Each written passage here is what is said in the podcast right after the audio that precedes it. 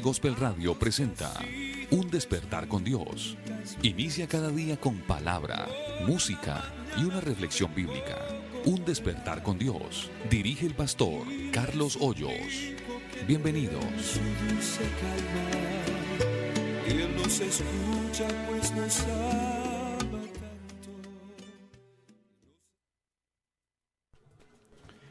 Dios les bendiga a todos mis hermanos y amigos que se conectan en esta hora de la mañana con un despertar con Dios. Les damos un saludo muy especial desde los estudios de Kennedy Gospel, deseando que el Señor Jesucristo sea bendiciéndoles en todas las actividades de este día, que podamos tener un desarrollo de un programa maravilloso, que nos dispongamos en esta hora para aprender de lo que el Señor tiene para nosotros.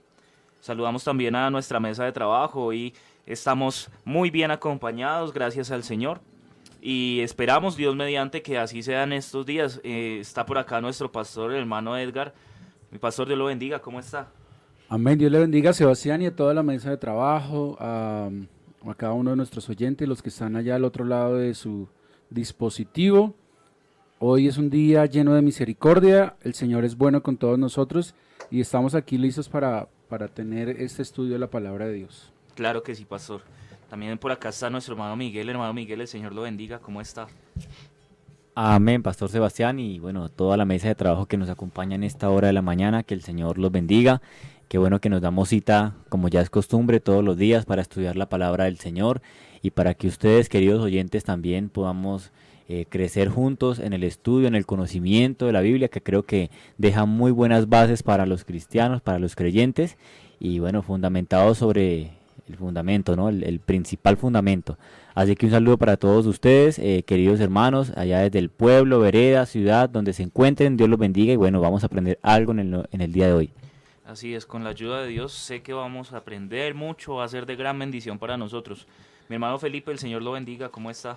Amén, nomás de bien, mi hermano, gracias al Señor por, por estar aquí, qué bendición poderle saludar a usted y a toda la mesa de trabajo. Hoy tenemos casa llena, gracias al Señor. Sí, señor. Y también pues saludar a todos nuestros oyentes. Esperamos que el Señor Jesús nos bendiga esta mañana y este tiempito que vamos a estar escudriñando la palabra del Señor, así que no nos perdamos ningún detalle, como decimos siempre, lápiz y papel. Claro que sí, por allá está nuestro hermano Michael en el máster. Hermano Michael, el Señor Jesús lo bendiga. ¿Cómo está? Amén, mi pastor Sebastián. Bueno, muy bien, gracias al Señor. Eh, contento, estamos alegres con la misericordia de Dios. Y bueno, un saludo muy especial para toda la mesa de trabajo, los pastores que están acá, eh, nuestro hermano Felipe, nuestro hermano Miguel y nuestro hermano José Carlos, que se encuentra por acá acompañándome. Y bueno, a toda la audiencia en general, Dios los bendiga. Esperamos que el día de hoy sea un programa de mucha bendición, así que estamos muy atentos a lo que Dios tiene en esta mañana. Claro que sí. Y por allí también está aprendiendo máster, eh, como lo ha venido haciendo desde el día de ayer nuestro hermano José Carlos, a quien le damos también un saludo muy especial, hermano José, el Señor lo bendiga. Amén, hermano Sebastián. Un saludo a todo el grupo de trabajo en este lugar. Y gracias a Dios porque nos permite congregarnos para escudriñar sus escrituras. Un Claro. saludo a los oyentes y les digo de mi parte que han tomado la mejor parte. Claro que sí, así es. Eh, hemos escogido la mejor parte, la cual no se nos las quita. Y vámonos con la perla evangélica. Vamos a escuchar este mensaje que tiene el Señor para hoy y continuaremos entonces con nuestro estudio de la palabra del Señor en el Evangelio según San Juan, el capítulo 17. Así que vámonos con la perla.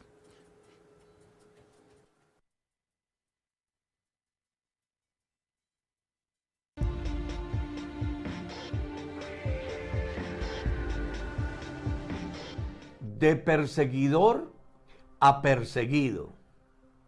Así quiero titular la reflexión basándome en el capítulo 9 del libro de los Hechos. Leamos.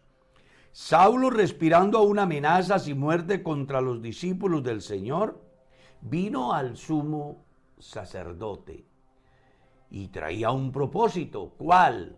El de pedir cartas para Damasco, a fin de que si encontrase algunos en el camino, fueran hombres o mujeres, pudiera traerlos presos a Jerusalén. Era un enemigo de Dios, de la iglesia, del Evangelio. La Biblia dice que en la muerte de Esteban él estuvo de acuerdo. y muchas otras actitudes que sin duda alguna él llevó a cabo solo porque las personas no creían como él. Pero un día tuvo un encuentro personal con Dios. Dice la escritura que un rayo de luz le ha rodeado. Y en ese momento escucha la voz de Dios que le dice, Saulo, Saulo, ¿por qué me persigues? Y él dice, ¿quién eres Señor? Y la divina respuesta fue, yo soy Jesús a quien tú persigues. Y desde ese día la vida de Saulo cambió. Él dijo, Señor, ¿qué quieres que haga? Es que cuando los mortales tenemos un encuentro personal con Dios, la vida cambia. Puede ser que lleve un propósito de lo más malo que haya, pero si tienes un encuentro con Dios, la mente cambia el comportamiento, la forma de vivir, de pensar, de actuar, la visión de la vida será totalmente diferente. Y eso fue lo que le pasó a Saulo de Tarso, que al final se convierte en el apóstol Pablo. Puede ser que a usted le suceda igual que a él. Tenga un concepto equivocado de Dios, de la iglesia, del cristianismo, de la Biblia, y hasta sea blasfemo y perseguidor y burlador como lo fue Saulo. Sin embargo, una vez que él experimenta su cambio, dice el mensaje que desprecié ayer, hoy es digno de ser recibido por todos. Más allá de que actuaba mal, fui recibido a misericordia porque lo hacía por ignorancia. Usted hoy puede cambiar su vida. No importa cuánto mal hayas hecho al cristianismo o estés en contra de Dios o de la misma palabra. Si recibes a Jesucristo en este instante, tu vida va a cambiar. Y vas a terminar diciendo como el Pablo que antes era Saulo. No me avergüenzo del Evangelio porque es el poder de Dios para salvación a todo aquel que cree. ¿Estás dispuesto hoy a creerle a Dios? Si lo haces, tu vida cambiará.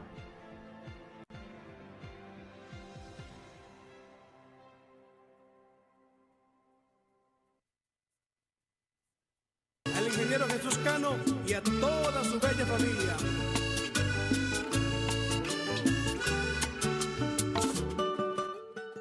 Gloria a Dios, qué bendición.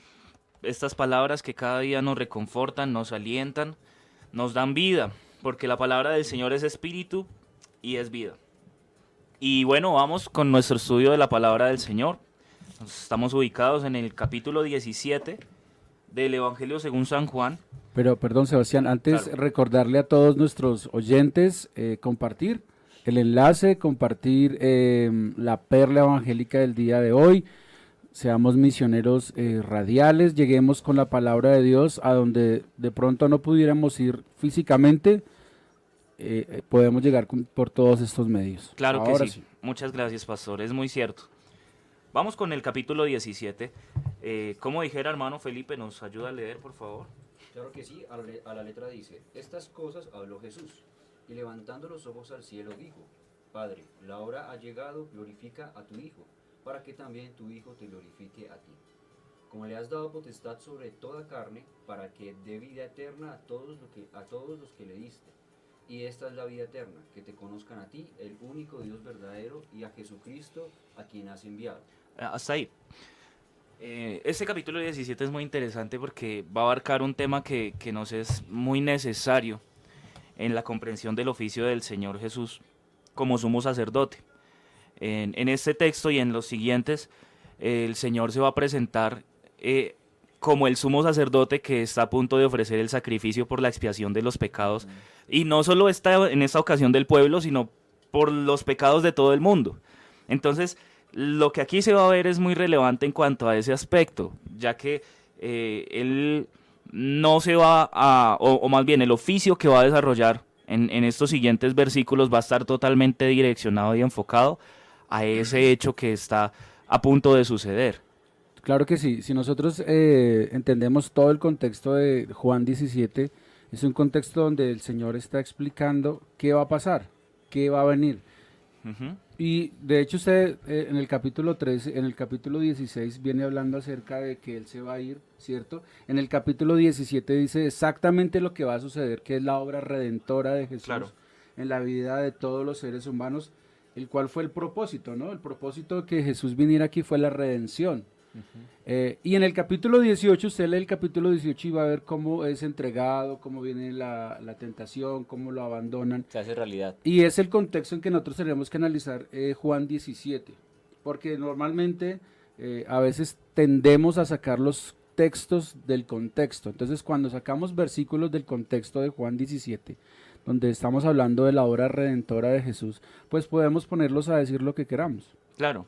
Y entonces es cuando hallamos ciertas confusiones en cuanto a, a problemas doctrinales de las personas que han decidido pensar en que hay eh, una duplicidad o una trinidad en la persona de Dios, siempre que acá nos encontramos eh, que el Señor es el mismo, solo que está cumpliendo un oficio, un que oficio sí. que, es necesario que se cumpla en este aspecto, eh, y- porque, porque la obra redentora de Cristo está por consumarse. Claro que sí.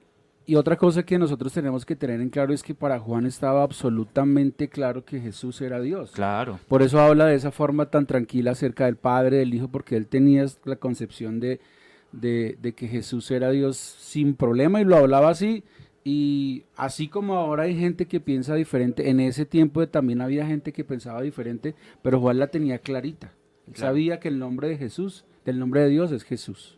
Claro. Es por eso entonces que en, el- en estos primeros textos que hemos leído, eh, Juan va a arrancar, o más bien el Señor Jesús eh, nos va a mostrar esta oración sacerdotal en donde ofrece eh, de una manera explícita el sacrificio que está a punto de realizarse. Y le dice, entonces, planteando esto, él dice, glorifica a tu Hijo para que también tu Hijo te glorifique a ti. Como le has dado potestad sobre toda carne, para que dé vida eterna a todos los que le diste. Entonces, allí encontramos que él eh, está mm, planteando esta redención a partir de la vida eterna que está a punto de ofrecer por el sacrificio que se va a consumar. Si nos trasladamos allí a la carta a los hebreos, me, me gusta mucho el capítulo 5, el, el escritor consagrado nos muestra una comparación entre el Señor Jesús y Melquisedec, que era el rey de Salem, y, y entonces nos habla acerca de cómo el Señor se manifiesta como este sumo sacerdote que está por ofrecer el sacrificio. Y entonces dice, eh, versículo 7 del capítulo 5, y Cristo en los días de su carne, ofreciendo ruegos y súplicas con gran clamor y lágrimas al que podía librar de la muerte, fue oído a causa de su temor reverente. Y entonces continúa diciendo, y aunque era hijo, por lo que padeció, perdón, aunque era hijo, por lo que padeció, aprendió la obediencia y habiendo sido perfeccionado, vino a ser el autor de la eterna salvación para todos los que le obedecen. Y fue declarado por Dios sumo sacerdote según el orden de Melquisedec. Entonces aquí el Señor está hablando precisamente de esa salvación eterna que está ofreciendo el Señor Jesús a todos los que le obedecen. Es por eso que entonces en el, en el versículo 3 va a, llegar a este argumento y va a empezar a desarrollarlo. Y esta es la vida eterna. Que te conozcan a ti, el único y verdadero Dios, y a Jesucristo tu Hijo, a quien has enviado. O sea, que hagan un reconocimiento de que existe un Dios verdadero, de que hay una eh, necesidad del hombre por buscarle, por encontrarle y por ser salvo, y que conozcan el medio que Dios ha puesto para que el hombre llegue a esa salvación, que es Jesucristo, que es el Cordero que en este momento está por ser la expiación para los pecados de todos nosotros. Claro, tiene demasiado sentido, ¿no? Eh, todo lo que conecta Juan en el capítulo 17. muy lindo. Digamos que este es un capítulo céntrico dentro de, dentro de lo que significaría el Evangelio según la perspectiva de Juan, mm, teniendo en cuenta lo primero y lo último, ¿no? Teniendo en cuenta que todo va girando en torno a, una sola verdad y es la que usted va a ver en los últimos capítulos de Juan, en donde él dice que el objetivo de escribir todo eso, aunque pudiera escribir muchas cosas más, es que conozcan que Jesús, que Cristo es Dios. Eh, y cuando vemos el primer capítulo habla de que del verbo y habla aludiendo a que ese verbo venía a los suyos, pero que como los, a los suyos y como los suyos no lo recibieron, pues abre la puerta ahora que todos los que crean en él y crean en su nombre, entonces les dé potestad de ser hechos hijos de Dios. Y todo eso conecta una gran realidad que es la que el Señor también trata de explicarle a sus discípulos desde el capítulo 3, desde el capítulo 12, donde viene diciéndole muchas cosas, Claro. para finalizar aquí con una, de una forma muy bonita, ¿no? Haciendo una oración por ellos y haciendo ver su, no solamente su, su, forma humana en ese momento, sino también su divinidad. Y me gusta el objetivo eh, de esto, que lo podemos ver claramente en el, en el versículo 2 del capítulo que estamos estudiando. Y una parte enfática de ella es, para que dé vida eterna a todos los que le diste. Es decir, que eso es algo ya preconcebido, eso ya es un plan desde, la, desde antes de la fundación del mundo, como escribía el apóstol, eh, que somos predestinados para la alabanza de su gloria desde antes de la fundación del mundo, y esto es muy bonito, porque antes que siquiera nos diéramos cuenta, como diría el salmista, mi embrión vieron tus ojos y en tu libro estaban escritas todas aquellas cosas que fueron formadas sin faltar ninguna de ellas, y es que Dios tiene un plan ya determinado, a Dios nada lo toma por sorpresa, y dentro de su plan ya estaba salvar a la humanidad, venir y ofrecer un sacrificio, Amén. y esta parte tiene mucho significado, realmente es por eso. Me acuerdo que en algún momento una persona, mm, dentro de muchas excusas que pueden sacar las personas para no aceptar a Jesús, sacaron una excusa bastante, y podríamos decir muy teológica. La excusa era, ¿y si no he sido elegido? Y resulta que eso no tiene ningún sentido ahorita, porque lo que estamos viendo es que es un plan eterno. Claro, y plan desde hace- en- y en desde ese plan hace- cabe toda la humanidad. Claro, porque lo que dice la palabra de Dios es que todo aquel que venga él pidiendo misericordia, él no lo va a echar fuera. Amén. Y si esta persona entra a Cristo, eh, a menos de que entre a Cristo, no se va a poder dar cuenta si era elegido o no era elegido Claro. primero. Y segundo, cuando entra a Cristo, se va a encontrar con un gran letrero que le va a decir que fue elegido desde antes de la fundación Claro. del mundo, porque la salvación está para todos. Y, y la, y la palabra de Dios cuando habla acerca de eso está hablando o, o siempre está incluyendo a todos porque siempre dice todo aquel que cree, Todo aquel que cree. eh, y está hablando de, pala- de son palabras donde Y cabemos por todo todos. el mundo. Exacto. El Evangelio está abierto y la puerta está abierta para todos aquellos que, que- que obedezcan, a todos aquellos que crean, como le decía el hermano Sebastián, lo- a lo que está haciendo referencias aquí es a que a todo aquel que obedezca, a todo aquel que crea, lo que está haciendo referencia es esto, a todo, es a todos los que hemos venido a Cristo para aceptarle a Él como Dios, para verle como Dios, no como un, un ser de la historia, un ser del papel, sino como un ser que es Dios. Amén. Me parece bonito rescatar eso. Claro, es, es muy importante. Y entonces es cuando nos encontramos con esto que el Señor Jesús plantea como eh, la obra salvífica para, para la Para humanidad. la humanidad. Eh, en, en- en relación al, a que nos ha abierto, como dijera también la carta a los hebreos, un camino ancho a través del velo, El velo, esto es su y esto es de su carne, ofreciendo este sacrificio para redimir a todos los que en él creen. Por eso es que en el versículo 4 él va a continuar diciendo, yo te he glorificado en la tierra, he acabado la obra que me diste que hiciese. Ahora pues, Padre, glorifícame, glorifícame tú al lado tuyo con aquella gloria que tuve contigo antes que el mundo fuese. Amén. Ese versículo tendríamos o podríamos llegar a pensar que, que, que está hablando de dos personas, ¿no? Claro, por, por el lenguaje que Por se el usa. lenguaje que se está usando. Y, pero básicamente no, no significa que, que hayan dos personas, sino más bien que el Espíritu eterno de Dios eh, se manifestó en una carne, ¿no? Y por eso es, el texto dice que eh, el Señor es, que la gloria visible, invisible de Dios se hizo visible, que es el cuerpo del Señor Jesucristo. Y, y el texto podría darnos o llevarnos a pensar que, que está hablando de dos personas, pero, pero no quiere decir eso. Claro, si, si, Mira si que- le mostramos estos pasajes a un judío, él lo va a entender inmediatamente porque lo que tiene en la mente es el Shema y van a venir a su mente, como podría venir a nuestra mente hoy las profecías de Isaías, ¿sí? que a la letra dicen que él mismo en persona vendría y lo salvaría. Es decir, esto no, esto tiene relación, esto no es algo como lo decía el hermano Edgar ahorita, si sacamos eso aparte, podría significar muchas cosas, pero si lo metemos en el contexto del capítulo, del libro Claro. y aún de la palabra misma, vamos a encontrar que hace referencia a una sola cosa, a lo prometido desde hace mucho tiempo. Y cuando revisamos el Antiguo Testamento en muchas ocasiones, vamos a ver que todo era tipo de lo que, y era sombra de lo que había de venir, pero también era tipo de lo que había de venir, que Él mismo vendría y, no- y nos salvaría. Y era una salvación no exclusivamente para los judíos, sino también para todos nosotros y todo aquel, todo aquel que creyera. Es que, es que los sesgos conceptuales los llevan a pensar eso, ¿no? Si una persona ha vivido toda su vida bajo una tradición y, y ve un plural, pues imagi- enseguida se imagina tres, aunque un plural puede representar mil. ¿Sí? Ujú. Eh, eso es lo que a veces nos sucede cuando, cuando nos encontramos con este tipo de textos y el sesgo cultural que nosotros tenemos es muy marcado respecto de este tipo de, de- de- de escritura. Por eso, eh, a veces hay, hay ocasiones en las que otro tipo de versiones nos dan mucha luz respecto a esto. Yo estaba leyendo eh, en particular la King James, que, que está en inglés, y ella mm, lo, lo manifiesta de una manera muy, muy bonita. Dice algo así como, eh, perdón que, que lo lea, dice, y ahora Padre, glorifícame junto a ti mismo. Glorifícame tú junto a ti mismo con la gloria que tuve contigo antes que el mundo existiera. Y entonces nos va a, manifestar no simplemente eh, una persona separada de la otra, sino está hablando de lo mismo que, que ha venido diciendo el Señor Jesucristo durante todo el texto o durante todo el libro de Juan, que es que eh, eh, Él es la vid verdadera, que es que Él es el Padre y no los dejará huérfanos, que es que Él es el Salvador del mundo, que Él es la luz verdadera que venía a este mundo y que alumbraba a todo hombre. ¿sí? No es otra cosa diferente, sino que en Él mismo estaba la salvación. Y acá está manifestando precisamente en este texto que la salvación proviene es de Dios y que que- todas las cosas que suceden provienen de parte de Dios, que es lo que nosotros debemos entender, que es lo que él, él intenta mostrar y graficar a las personas que hoy escuchan.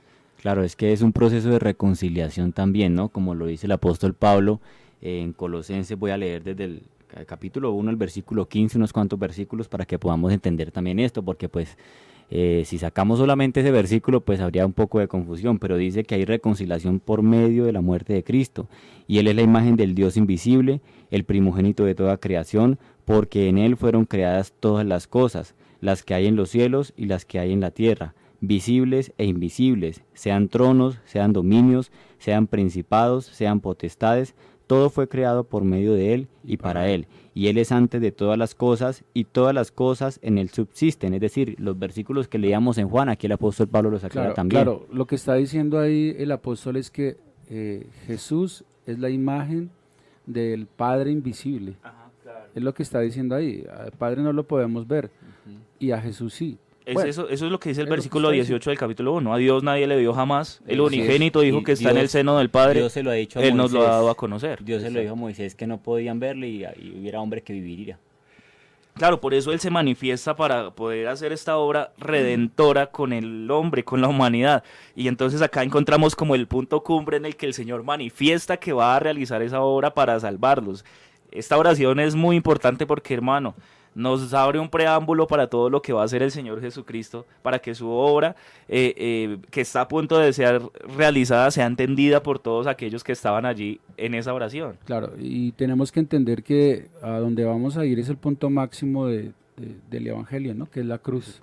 Porque es en la cruz donde eh, todo el plan de Dios, como hablábamos ahorita, se hace realidad y, y es consumado y es eh, el, el- como el clímax de todo el Evangelio del, del Señor Jesús. Eh, Eso justamente estaba pensando yo y mientras eh, sí el hermano leía la carta a los colosenses también venía a mi mente la, la carta a los filipenses, ¿no? Capítulo 2 en adelante donde dice nada hagáis por, nada hagáis por contienda o vanagloria, sino más bien considerando a todos como superiores a sí mismo y, y luego les dice haga ya pues en vosotros este mismo sentir que hubo en Cristo Jesús, el cual siendo en forma de Dios no estimó ser igual a Dios como cosa que aferrarse, sino que se humilló hasta lo sumo a la condición de hombre y no bastándole con eso, se hizo obediente hasta la muerte y muerte de cruz. Cualquier ser humano en, sí- en sus cinco sentidos cabales no estaría pensando en una gloria que tuviera que ver con muerte, sacrificio y humillación.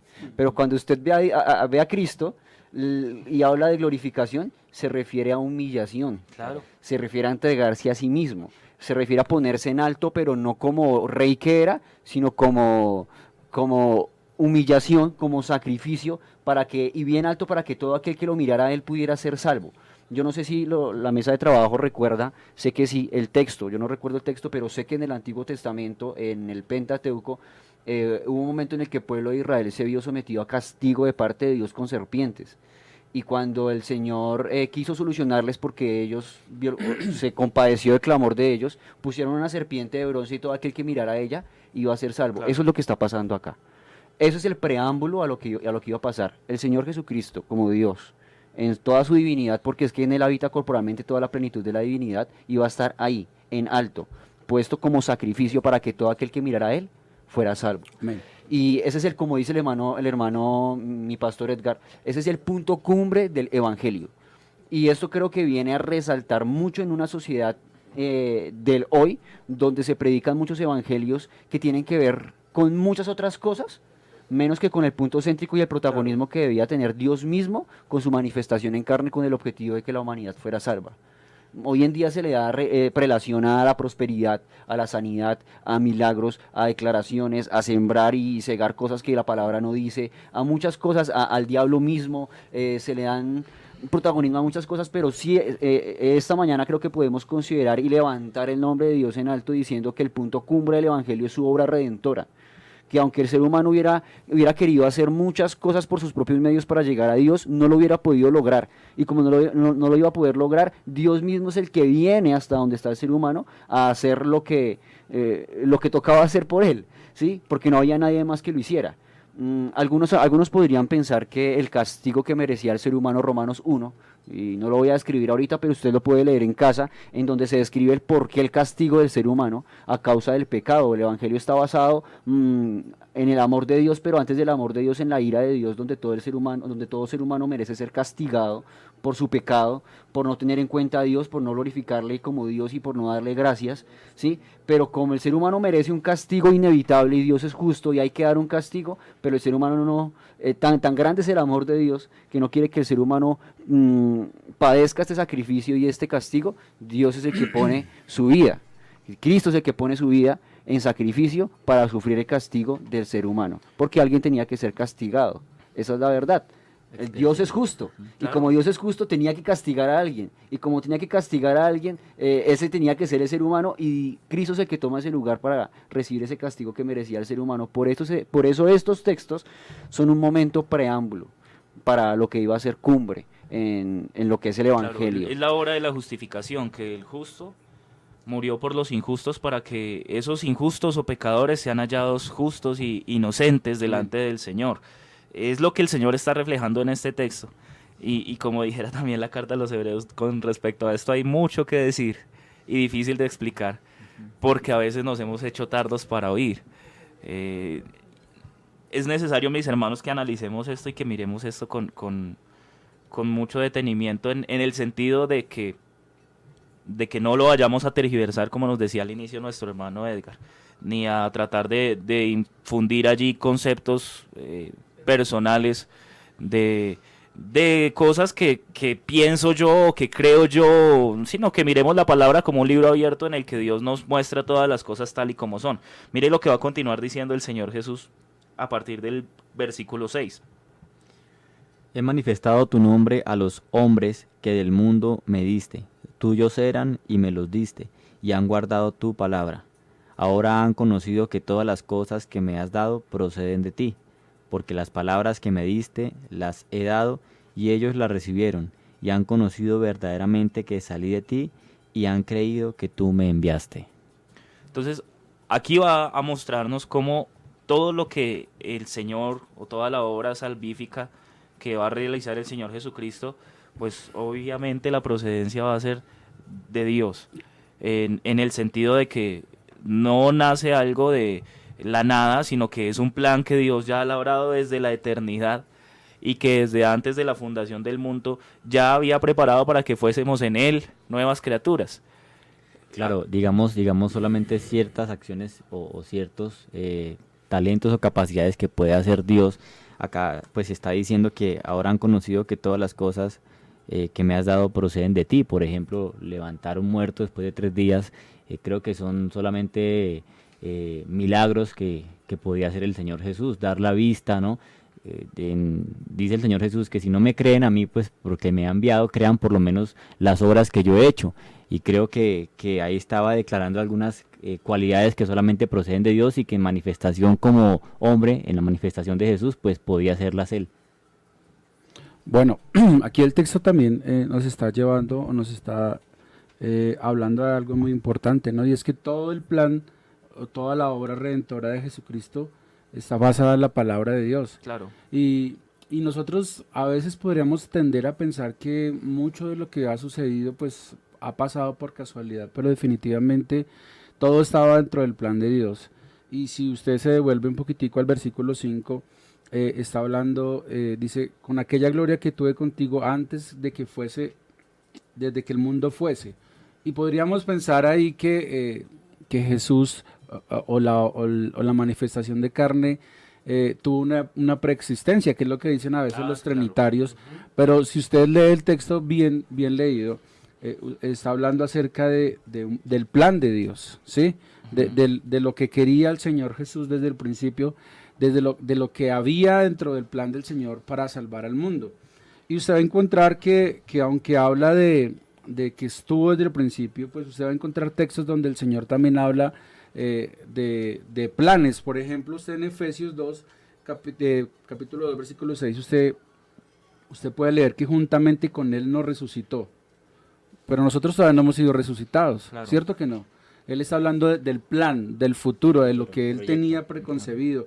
En Apocalipsis 13, capítulo 8, usted, por ejemplo, puede leer que el Cordero fue inmolado desde el principio del mundo. Ajá. Y el Cordero vino a ser inmolado fue ahí en la cruz. Pero desde, desde el plan ya estaba que el Cordero fuera a ser inmolado. Y usted va a encontrar que el Señor habla, o, o hay expresiones en la Biblia que hablan acerca del plan. Y esto que está pasando aquí en, en Juan capítulo 17, versículo 5, está hablando desde el plan que tenía Dios El- de salvar al mundo desde el principio. Claro, en la carta a los romanos también dice que Él eh, nos glorificó. Nos glorificó. A esos que llamó a esos también glorificó y, nosotros aún no hemos sido glorificados. Claro, eh, tiene total relación con lo que nos va a decir la carta de los Efesios, que según nos escogió en Él antes, de la fundación, del, mundo, para que fuésemos santos y sin mancha sin delante mancha de Él. en amor habiéndonos predestinado para ser adoptados hijos suyos por medio de Jesucristo, según el puro afecto de su voluntad. Y esto tiene toda la relación porque el plan con el Señor Jesucristo, la manifestación de Dios como Jesucristo eh, para salvar al hombre, ya había sido labrado desde antes de la fundación del mundo. Esto es maravilloso, hermano Edgar. Claro, y que se llevan un proceso, ¿no? Eh, y me gusta lo que dice el, el capítulo 6 hablando del nombre, ¿no? Que- porque deja ver que él se está dando a conocer o se ha dado a conocer Claro. y lo que él tenía que hacer en vida hablando de su manifestación en carne, ya lo había hecho. Y ya pasaba era a otra parte que era su sacrificio y lo que tenía que hacer, pues ya lo había hecho. Pero el proceso al que me refiero es todo ese proceso eh, de que el apóstol escribiría eh, que es sombra de lo que había de venir, porque antes no había sido manifestado, no había sido dado a conocer su nombre, pero ahora él viene a, presentarse él mismo, ¿no? A decir, este es mi nombre, este soy yo, eh, y en este nombre podrán hacer milagros, maravillas, señales, y es muy especial porque se está dando a conocer ese nombre que es sobre todo nombre y que hay características que usted va a poder leer en Isaías, inclusive en los mismos evangelios, de que él es admirable, consejero, Padre eterno, príncipe de paz, creo que no concuerda mucho con el sacrificio que él iba a hacer. Cualquier persona con esos calificativos, ¿por qué tendría que estar allá? Pero vea cómo es la obra del Señor Jesucristo, que eso es lo que se da y eso es lo que él va a hacer y eso fue lo que hizo. Eh, digo que va a hacer porque es a lo que está, habla, es de lo que está hablando acá. estamos- estamos Es de- leyéndolo antes de exactamente. que- Y me parece muy bonito y poder rescatar esto que inclusive estaba diciendo el hermano Edgar, hablando de que del versículo 5, porque hablando del plan que él está, él está, él está diciendo, nos toca ser muy cuidadosos y como decía el hermano Sebastián, ser, mm, entrar mucho en el detalle del texto para poder comprender lo que es la esencia de Cristo. El hecho de que diga que estaba con Dios allá en el momento en el que se fundó el mundo, donde el Señor por su palabra hizo todas las cosas, no se está refiriendo a la preexistencia de Cristo como tal, sino se está refiriendo a su esencia, que Él siendo Dios El Espíritu. estaba allá. Claro. estaba allá y estaba planeando todas las cosas como lo decía el, el- el hermano Edgar. Claro. Porque si no nos vamos a convertir en, en aquellos que, que piensan en la preexistencia de Cristo eh, como los triteístas, ¿no? Ese tipo de trinitarismo en el cual dicen que Cristo estaba allá, pero no, no, no. Cristo fue una, un- una manifestación más, una de las teofanías, y, y vaya que fue la más significativa, eh, la más gloriosa, la más profetizada desde el Pentateuco a los profetas, eh, los salmos, para venir a este momento. Y lo que me parece tan bonito aquí es que el Señor como lo titularía la Reina Valera aquí en el Evangelio bajo per- la perspectiva de Juan, es que es una oración. Es, es muy bonito. Es una oración. Y es una oración en la que Cristo mismo está orando, no porque sea algo aparte, sino porque está orando como Dios mismo, Claro. a- aludiendo a muchas cosas eh, y dejándole claro a sus discípulos quién es Él y lo que va a pasar. Por eso Juan comienza a escribir su, su evangelio con el versículo que comienza a escribirlo, ¿no? Claro. Claro. En el principio el El verbo, verbo. el verbo era con Dios y el verbo era Dios. Y luego dice que el verbo es- Por, por- Dios. por eso es que también en, en el, en el desarrollo de las cartas y, y lo que van a escribir los apóstoles del primer siglo, ustedes van a encontrar que a veces usan diferentes términos para referirse al Señor. Entonces, eh, está Jesús, cuando hablan de Jesús se refiere a todo el poder, toda la majestad, toda la divinidad que habita en él, pero a veces hablan de Cristo. Y cuando están hablando de Cristo, están hablando de esa carácter. humanidad, de ese sacrificio, de ese cordero, ¿cierto? Y, y me llama mucho la atención esto porque es como si el Señor Jesús estuviera haciendo acá un paralelo de eso, diciéndoles, este cordero que se va a sacrificar ha presentado el nombre de Jesús, que es el que los va a salvar. Y una cosa que me parece interesantísimo aquí es que aunque Juan da mucho detalle de estas palabras que Jesucristo está diciendo desde el capítulo 2 en adelante, donde Jesús habla muchas palabras, son las últimas palabras de él antes de ser sacrificado. eh, y, y, bueno, se dan muchos aspectos aquí como preámbulo antes del sacrificio del Señor. Uno de esos preámbulos es la última cena. Y en esa última cena es probable que sus discípulos la estén comiendo como con una concepción de que es la Pascua, ¿no? Símbolo de su de la liberación en Egipto. Ellos eso es lo que van a recordar, es lo que ellos van a traer a la memoria. Pero cuando Jesús está ahí, es probable que no esté pensando eso. Es probable que esté pensando en lo que iba a suceder. Por eso es que él les dice que, que, él es el cordero, esta es mi Claro. carne. que será entregada por Exactamente. vosotros. Claro, Y- porque, perdón, todo este, todo este capítulo 17 está hablando es precisamente de, de eso. Está hablando acerca de lo que va a suceder, que va a de- suceder. del plan redentor de Dios ya en su última etapa. Y está hablando, bueno, Señor, todo lo que tú me dices yo se lo enseñé a todos. Todos, eh, me- de hecho el versículo 6 lo dice, ¿no? He manifestado tu nombre a los hombres que del mundo me dice, tuyos eran y me los diste ahora y han guardado tu palabra. Ahora han conocido que todas las cosas que me has dado proceden de ti. Y e- es como, como, el, como el Señor en su, en su plan redentor diciéndole al Padre, bueno, yo ya, ya hice todo lo que tenía que hacer, lo que tú me dices ya se los he entregado y estamos listos para que esto siga adelante. Claro, a mí me gusta, me gusta también que, que el Señor maneja la, la identificación, ¿no? Cuando habla acerca del nombre, pues habla el lenguaje del ser humano. Todos tenían un nombre, todos, Edgar, Sebastián, Miguel, tenemos un nombre. Y el Señor Jesús utiliza también esto para identificarse, como lo dice pues allá en Filipenses, ¿no? Eh, por lo cual Dios también lo, lo exaltó hasta lo sumo y le dio un nombre que es sobre todo nombre, para que en el nombre de Jesús se doble toda rodilla de los que están en los cielos y en la tierra y debajo de la tierra. Y cabe aclarar y resaltar esto que dice que están en los cielos, en la tierra y debajo de la tierra. Mire, mire cómo es de bonito el Señor que en, en esto va a continuar esta oración, eh, manifestándose, o, más bien, apersonándose de este rol de sacerdote con, con las ovejas que tiene, con, la, con el pueblo que el Señor está por abrir, por esa iglesia que hoy somos nosotros y que estamos aquí gracias al Señor Jesús. Y va a continuar diciendo en el verso 9, yo ruego por ellos, no ruego por el mundo, sino por los que me diste, porque tuyos son, y todo lo mío es tuyo, y lo tuyo es mío, y he sido glorificado en ellos. Y esto se va a manifestar en la iglesia de una manera contundente. El Señor es el dueño de la iglesia. Y, y- y aquí el Señor va a ratificar esa, esa, podríamos decir, esa unidad que hay entre Dios como espíritu y su manifestación en Jesucristo, porque no lo saca de ningún paralelo, no, saca de ningún contexto, dice, es que todo es mío. Así es. Y si todo pertenece a Jesucristo, no hay una oportunidad para que haya otra persona diferente o otra, otra divinidad una pluralidad. No, todo es de Él. Y dijera Pablo cuando está hablando acerca de la justificación y de esta obra que el Señor realiza, y llega a una conclusión y es que de Él, por Él y para Él son todas las cosas. Porque va a entender precisamente que el Señor y la obra redentora que está haciendo Jesucristo no tiene cabida para hacerlo de otra manera. Y entonces ya va a, a mostrarnos esto. Todo lo mío es tuyo, todo lo tuyo es mío y he sido glorificado en ellos. ¿Cómo se va a manifestar la gloria del Señor Jesús en la iglesia? Pues a través del Espíritu Santo, que es lo que nosotros vamos a recibir y lo que va a ser contundente para que esta obra sea perfecta. O sea, que no simplemente sea la obra salvífica del Señor Jesús, sí, pero que haya una relación íntima del creyente con esa obra que Dios ha hecho. Vamos a encontrar que en, los pasajes anteriores hay un texto que dice, em, cuando llegó el último y gran día de la fiesta, el Señor se puso en pie y les dijo, eh, vengan a mí y beban, ¿cierto? El que tenga sed, venga a mí y beba, que todo aquel que cree en mí, como dice la Escritura, de su interior correrán como ríos de agua viva. Y esto hablaba del Espíritu Santo que habían de recibir los que creyesen en Él, porque el Señor Jesús aún no había sido glorificado.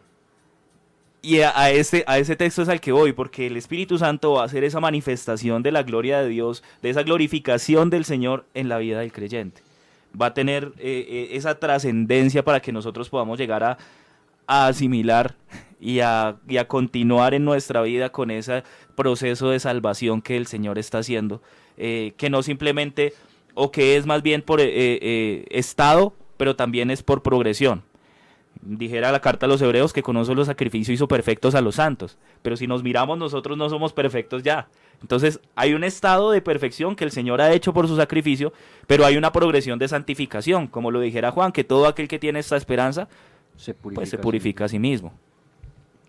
Entonces él va a continuar diciendo en el versículo 11, y ya no estoy en el mundo, mas ellos están en el mundo, y yo voy al Padre. Padre Santo, a los que me has dado, perdón, y yo voy a ti. Padre Santo, a los que me has dado, guárdalos en tu nombre, para que sean uno así como nosotros.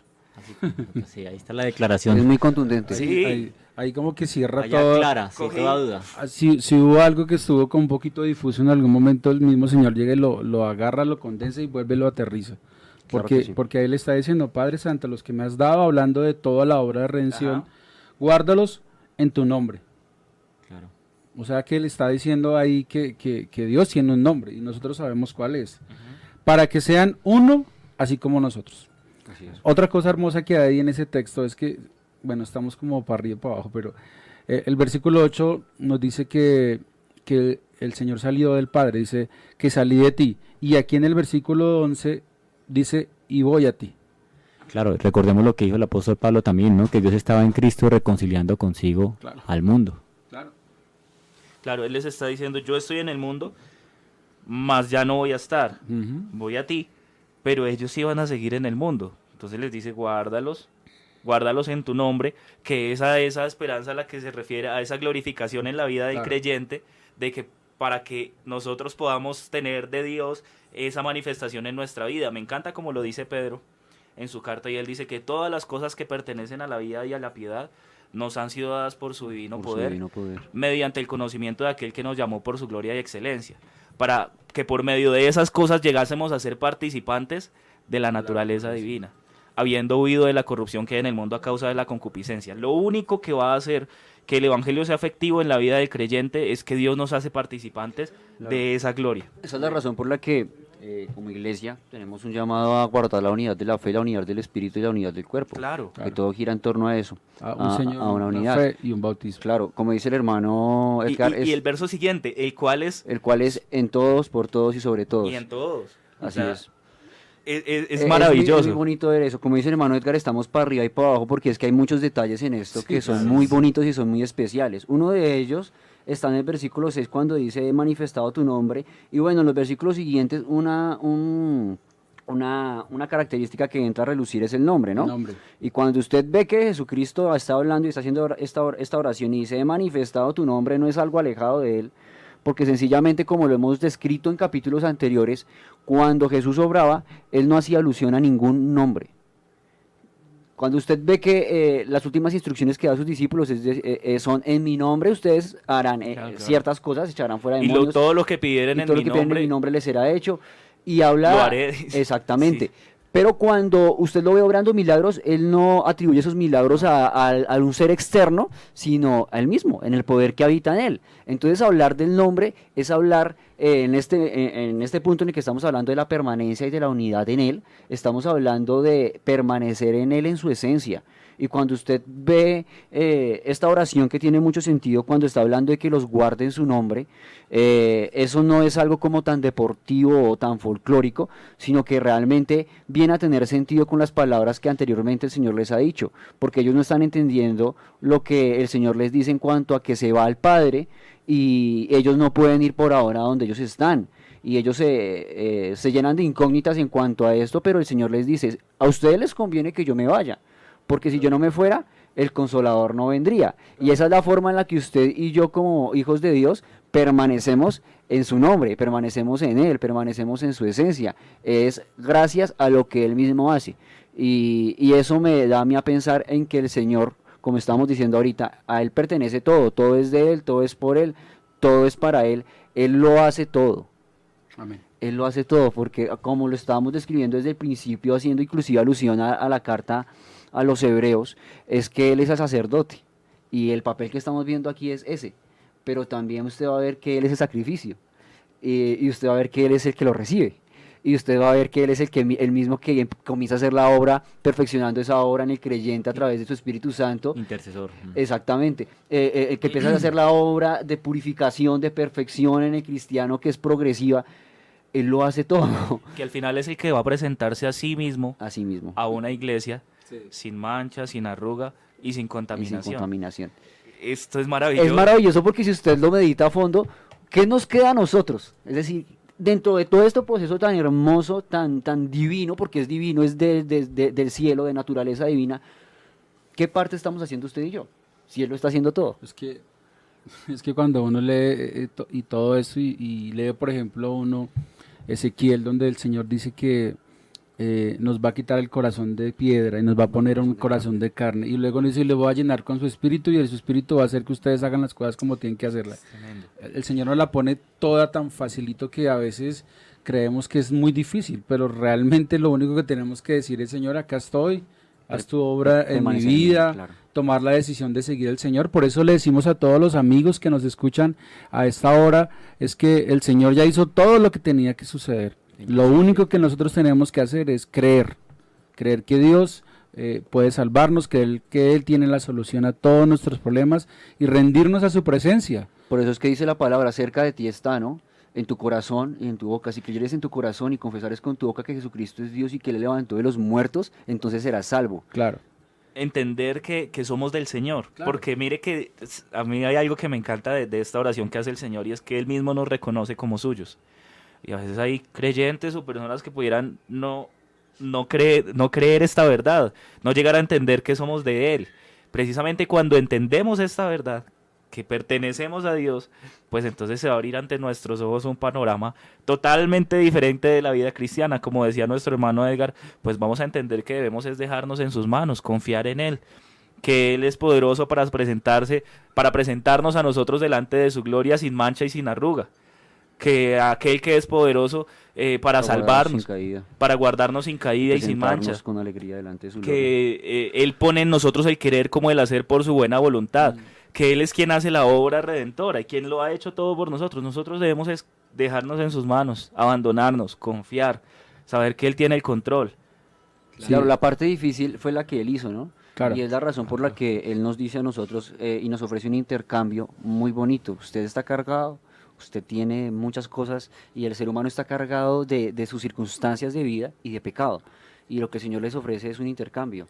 Y le dice, lleve mi yugo, que mi yugo es fácil, porque la parte difícil yo la voy a hacer. Usted lleve la, lleve la difícil. Claro que Porque ligero es, ligera es mi carga, le dice, le dice el Señor. Claro. Y, Y- ah, y eso, es- eso viene a cobrar mucho sentido ahorita en, en una sociedad que vive tan cargada como Para allá iba yo. Eh, El, el mundo en este instante no, no está encontrando sentido a su vida.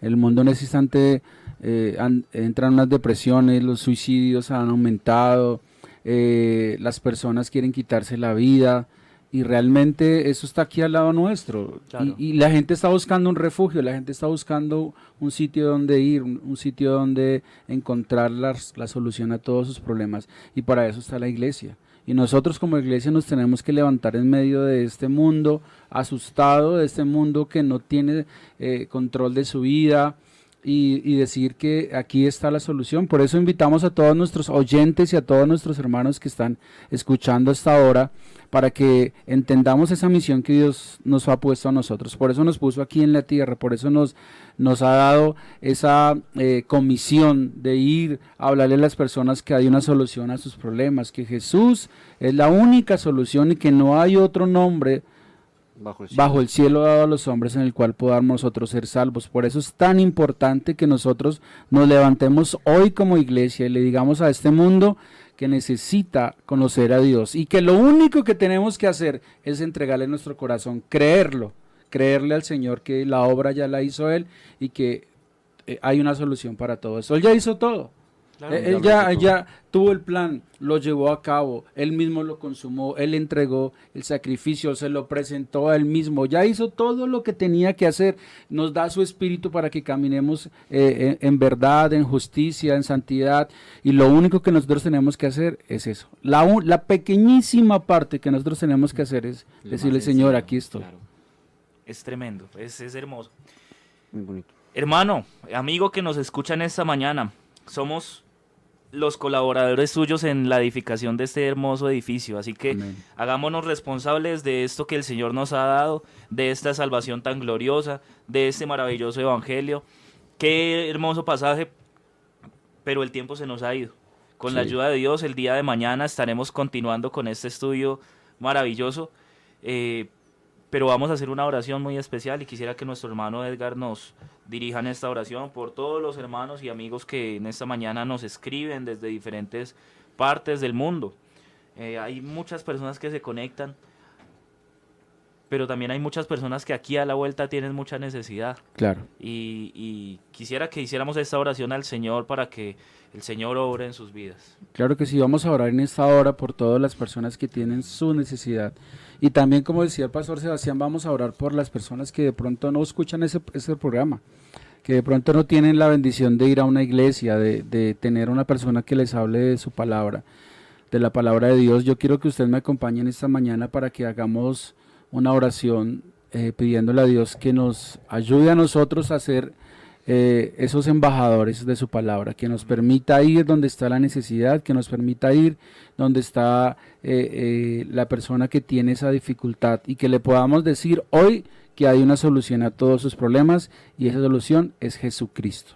Señor Jesús, en esta mañana estamos delante de ti, Señor, aquí en este medio radial porque queremos anunciar tu gloria, Señor. Queremos que el mundo sepa que hay un Dios maravilloso que vino al mundo a morir por todos nuestros pecados, Señor. Hoy como iglesia queremos levantarnos, Señor, levantar tu nombre en alto y decirle a todas las personas que nos oyen que tú eres la solución para este mundo, Señor.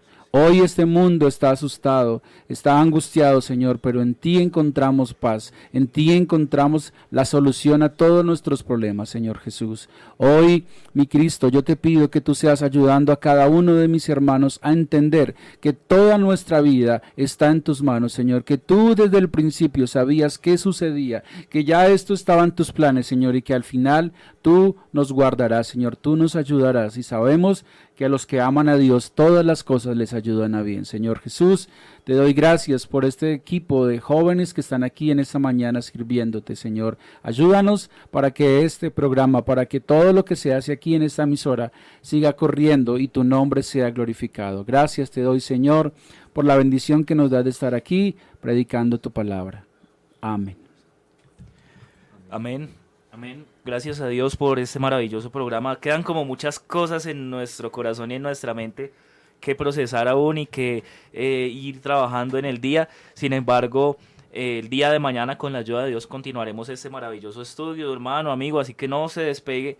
Vamos a estar allí nuevamente tratando este pasaje en su continuación. A todos decirles que un abrazo muy especial, que les saludamos desde este lugar y deseamos que el Señor Jesucristo les bendiga. Hermano Miguel, el Señor lo bendiga. Bueno, Dios los bendiga a todos. Eh, muy agradecido porque el Señor creo que nos ha enseñado algo por medio de su palabra y qué bueno que eso que hemos aprendido en el día de hoy lo pongamos por, por obra, por práctica, ¿no? Eh, así que un saludo muy especial para todos ustedes que nos escuchan y queremos seguir insistiéndoles en que nos ayuden a compartir la palabra del Señor, este programa, para que no solamente lo escuche usted, sino que eh, alguien más pueda eh, entender el mensaje de salvación. Así que un saludo para todos ustedes, Dios los bendiga y un excelente día. Claro que sí, hermano Miguel. Mi pastor Edgar, el Señor lo bendiga. Eh, pastor Sebastián y toda la mesa de trabajo, hermano Michael, hermano José, Felipe, Miguel, creo que ha sido un día muy enriquecedor. De verdad, he aprendido bastante al lado de ustedes. Gracias por, por dejarse usar por Dios. Y bueno, como dijo el pastor Sebastián aquí, pues hay muchísimo más para aprender, para ver y creo que mañana será una bonita oportunidad para seguir disfrutando de, de este capítulo tan hermoso. Y bueno, muchas gracias a todos. No se les olvide compartir los links, las perlas evangélicas. Conviertas en ese evangelista eh, en las redes sociales. Bendiciones para todos. Hermano Felipe, el Señor lo bendiga. Amén, qué bendición eh, fue haber estado aquí con, compartiendo con los hermanos que hacen presencia hoy en la mesa de trabajo, mi pastor Edgar y, y el pastor Sebastián, hermano Miguel, el hermano Michael y el hermano José también que estaba aquí tras bambalinas. Eh, ha sido una bendición enorme, nos vamos inspirados, creo que esta es la mejor manera de iniciar el día, como lo dice el eslogan de este programa, eh, porque se va uno eh, pensando en, en- no puede uno pensar en algo mejor que en la Sí. palabra del Señor y en el Señor mismo, ¿no? Entonces, qué bendición.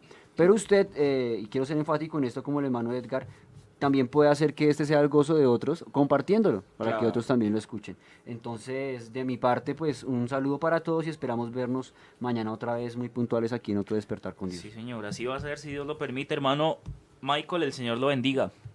Amén, mi pastor. Bueno, eh, gracias a Dios que nos permitió estar el día de hoy acá, a toda la mesa de trabajo que nos acompañó, Dios los bendiga.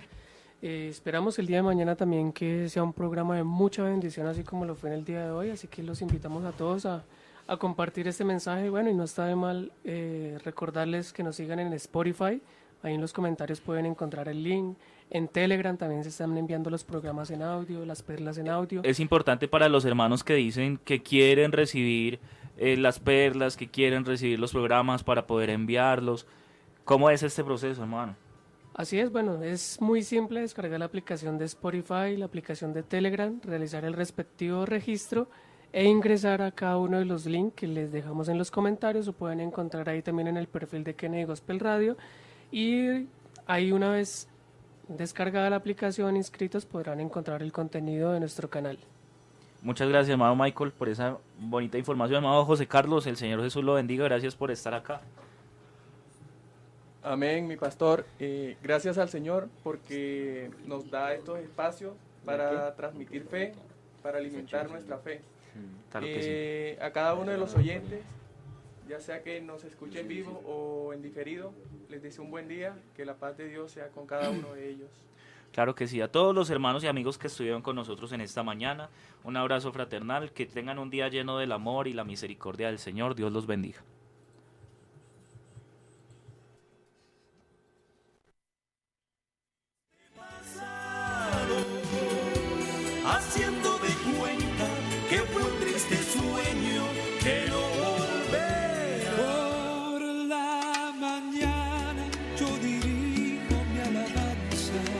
Kennedy Gospel Radio presentó Un despertar con Dios.